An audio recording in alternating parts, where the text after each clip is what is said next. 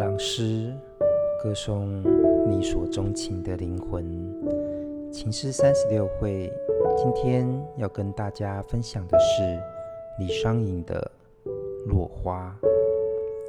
芳心向春尽，所得是沾衣。这在衣服上落下的雨迹，究竟是要托付给谁的心事？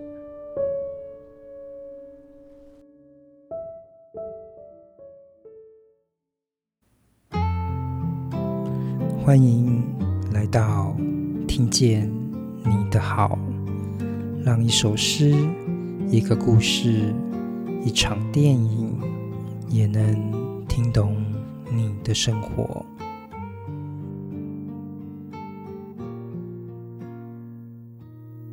那我们特别邀请的就是余佳运教授来到我们这边来跟我们一起来对谈这一首诗。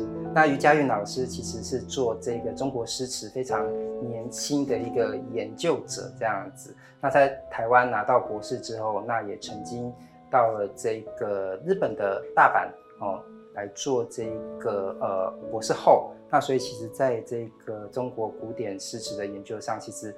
在跨国研究上，或是跨不同文化系统上的理解，其实会非常的精彩哈。那其实我今天在跟他聊这首诗的时候，其实一开始也是就问他说：“哎，那你最喜欢的是呃哪哪一首诗呢？”他就特别挑了李商隐这一首呃这个《落花》，不知道为什么呃老师特别喜欢这这一首诗呢？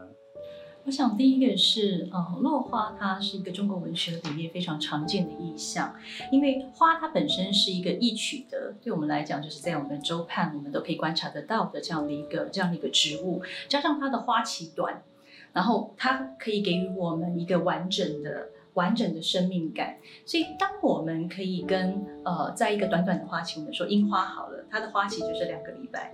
你可以看到樱花由开至落那两个礼拜期间，你就会能感受到人生很多的呃，人生很多的无奈，然后人生很多的呃离散，好像都可以蕴含在其中。那这样的一个落花的意象，不仅仅是在中国文学里面变成一个非常重要的。呃，创作题材这样的一个题材，一直到呃，等到我们谈到清代的清代的移民诗的时候，其实他们也有大量以落花作为家国的隐喻。所以说，落花它作为一个我们说是一个文化的符码，好了，它的含韵非常的深厚。我想跟大家来谈一谈这个落花诗里面的寓意是非常的深情。嗯，所以我们一起来读这一首诗哈。今天就是我跟。这个佳运老师就一起来，呃，跟大家分享这一首诗。诗人是这样子写到的：高阁客尽去，小园花乱飞。参差连瞿陌，迢递送斜晖。肠断味人少，眼穿能欲稀。芳心向春尽，所得是沾衣。那这首诗呢，其实在念起来的时候会发现，哎，它是一个五言诗，所以在节奏上，其实我觉得它还蛮明快的哈，读起来。因为特别是李商隐，其实他也蛮擅长写七言诗的，像无题系列的，哈，就比如说锦瑟啊，锦瑟无端五十弦。那其实这个五言句呢，其实它本身读起来就是，哎，非常段落非常清楚。这是我读起来的感受。那不知道佳韵老师，你觉得这这首诗，不知道你最喜欢的部分是哪哪一些部分？我想我最喜欢的部分应该是最后的最后的两句：“芳心向春尽，所得是沾衣。”嗯，对。那之所以最喜欢这两个部分是，呃，如果我们要研究李商隐，我们必须要明白，就是李商隐的诗里面有一个很重要的意象，就是他的。所谓的美丽与哀愁，在景色诗里面也好，在他其他的烟台四首这些作品里面也好，他一直提出来的呃一个观点是，当我们人类的主观的意志，我们不想要花落，可是事实这是一个呃必然的。必然的季节的更迭转换，那我们的主观的意志跟客观的现实没有办法牵合在一起的时候，人要怎么样去重新面对我们这样的一个必然的留不住流逝的人生？所以在这里，他谈的这样的一个芳心，这样一个春心，其实他的隐喻便是他的人世间的所有的美好事物都留不住。比如说，呃，美的丧失，花这样这么美好的事物，它终究它会毁落。那爱情的破局，在很多故事里面都都出现了，它很多诗词里面都出现了这样的一个，呃，这样的一个形象。还有我们期待的落空，越喜欢的东西，我们就越留不住。那善意的背叛，我们对别人可能是可能是好意，可是我们的善意并不并不一定能够得到呃回馈。就是人家相同的回馈，甚至是我们生命的流逝，很多事情跟跟落花一样，都跟美好的事物，都跟青春一样是留不住的，留不住人，留不住花，留不住时间。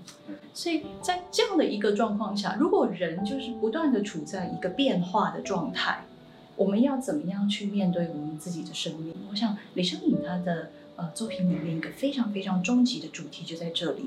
那落花诗里面这样的一个芳心向春尽，所得是沾衣，其实他也给了我们，就是他自己觉得他认定的一个生命的态度。即使我的这样的一片春心，不希望呃春天离去的这样的一个心里面。这样的一个心理投注到这样的一个花身上，我明明知道我最后拿到的会是只有眼泪。这边的所得是一个，当然是一个反讽了，就是不管你怎么做，就是你能够你能够做的就只有流眼泪。但是眼泪真的没有价值吗？嗯，就是在清代有人说万患为余泪是真。当所有的事情呃都归于寂灭的时候，唯一的。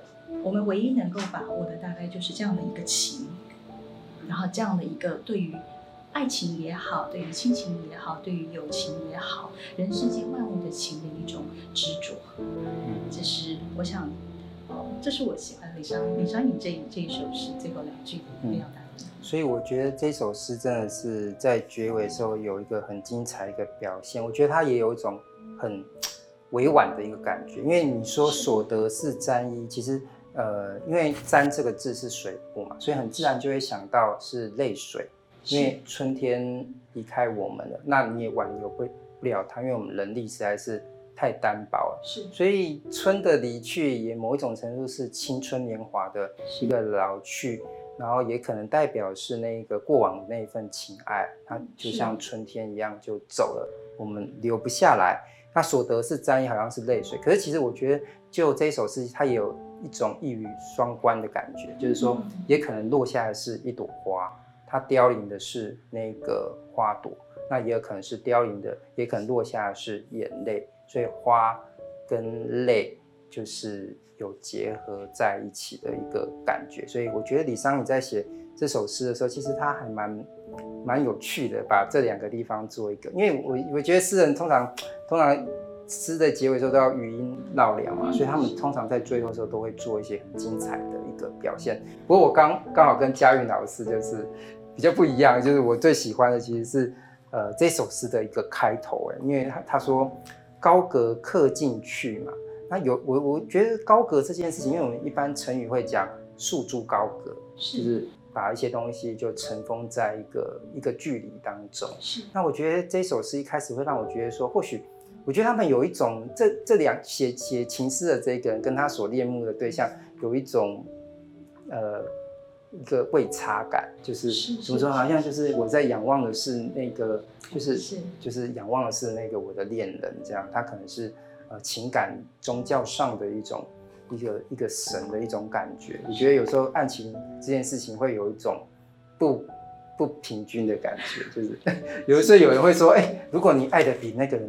更多的话，可能在情感的这种关系上，我们可能就会，我就是会变成一个比较像是驱虫者的感觉。是对啊，所以我这一开始我会觉得说，他有一个视角的感觉，好像说，哎，我恋慕的那个客，他是在高阁，我可能日夜夜呃去守候他。所以有时候你看那个歌剧当中有很。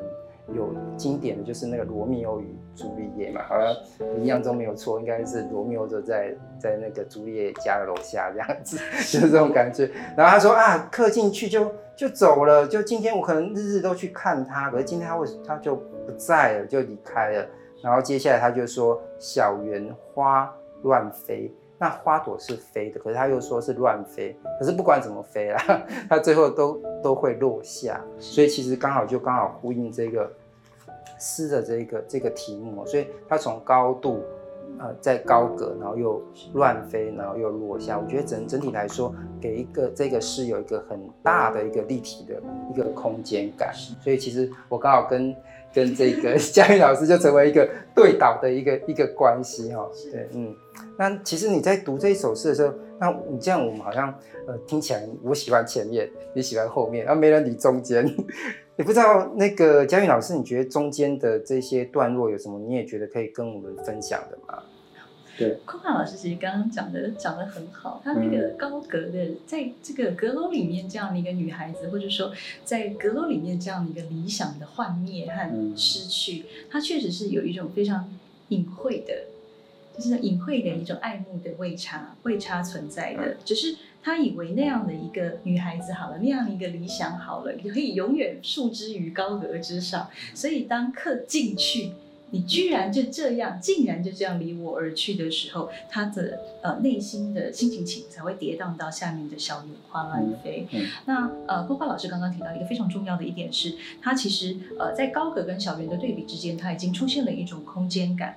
如果我们再继续读下去，在第三跟第四句里面，参差连群哦，参差它其实就是一种上下，嗯，上下上下的关系。迢递送斜晖，迢递是。跟行更远的，是一个往直接还是送斜晖的？所以他把他的空间从一种高阁跟小园里面就扩展到了，甚至是他身处的整个这样的一个呃环境里面。然后我的心乱，小园花乱飞嘛，这样的一个乱飞不是真的只有花乱飞，我的心其实也是像现在的空间，我处的空间一样，这样子一个落花的氛围一样，也是乱的。而人在这样的一个状况之下呢，我要怎么样？我接下来我要怎么样安抚我自己？所以他说：“肠断为人扫，眼穿人欲稀。”那这里肠断当然是他面对的呃那些那些的落花，就舍不得。你毕竟还是有一些恋慕的，我舍不得把它把它扫尽。那眼穿人欲稀呢，是看见那个花从枝头就是慢慢的落下，就是在枝头上面的花越来越少。他希望就是透过他的眼光，就是巴巴的看着这样的一个这样的一个枝叶，希望说我可以把透过我这样的眼光把那些花留下来。那我们知道说，当然这件事情绝对是无意的，就是不管是扫不想扫，它其实还是还是会归于归于泥土。那即使我是眼巴巴的，就希望说我的主观愿望，希望说它可以再多留一点点。可是春天的美好的爱情的这样的一个课，这样的一个理想的，终究是不能久战。嗯嗯。所以他整首，我想整首诗里面，就是刚刚空华老师讲的很好，这是一种理想的破灭。嗯。然后呃，理想。理想的突如其来的突如其来的变化。嗯，我觉得在读落花的时候，当然是有一种我不能挽回什么。可是我后来想到，其实也有一个很经典的一个句子，叫做“化作春泥更护花”。我觉得这样的另外这样的诗句，我觉得好像就从落花又在衍生出来，有一种更大的一种对爱的包容，甚至牺牲。因为反正落花，但是我可以滋养整个大大地，或者是。呃，我们情爱的滋生其实会有下一个生命的一个延续。嗯，其实我们今天谈这一个落花，其实就跟佳韵老师做这一些对话哦，就是可以分享一下不同的这个观点。那我们今天呃，情诗三十六会谈的呢，就是李商隐的落花啊，谢谢大家。